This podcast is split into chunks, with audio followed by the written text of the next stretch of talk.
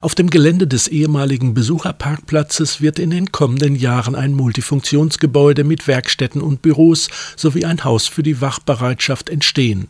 Um das Gelände und das Zwischenlager herum wird eine eigene Sicherungsanlage gebaut.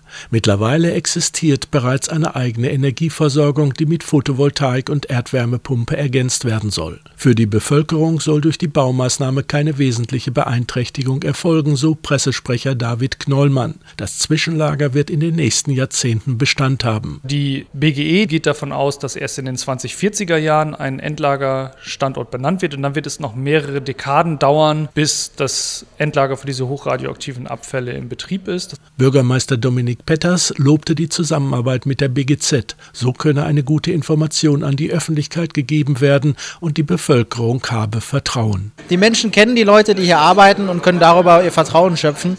Und ich glaube, das ist erstmal der wichtigste Punkt und wir als Politik können das dann noch ergänzen um eine vernünftige Öffentlichkeits- und Informationsarbeit. Mit einem symbolischen Spatenstich wurde die Baustelle gestartet.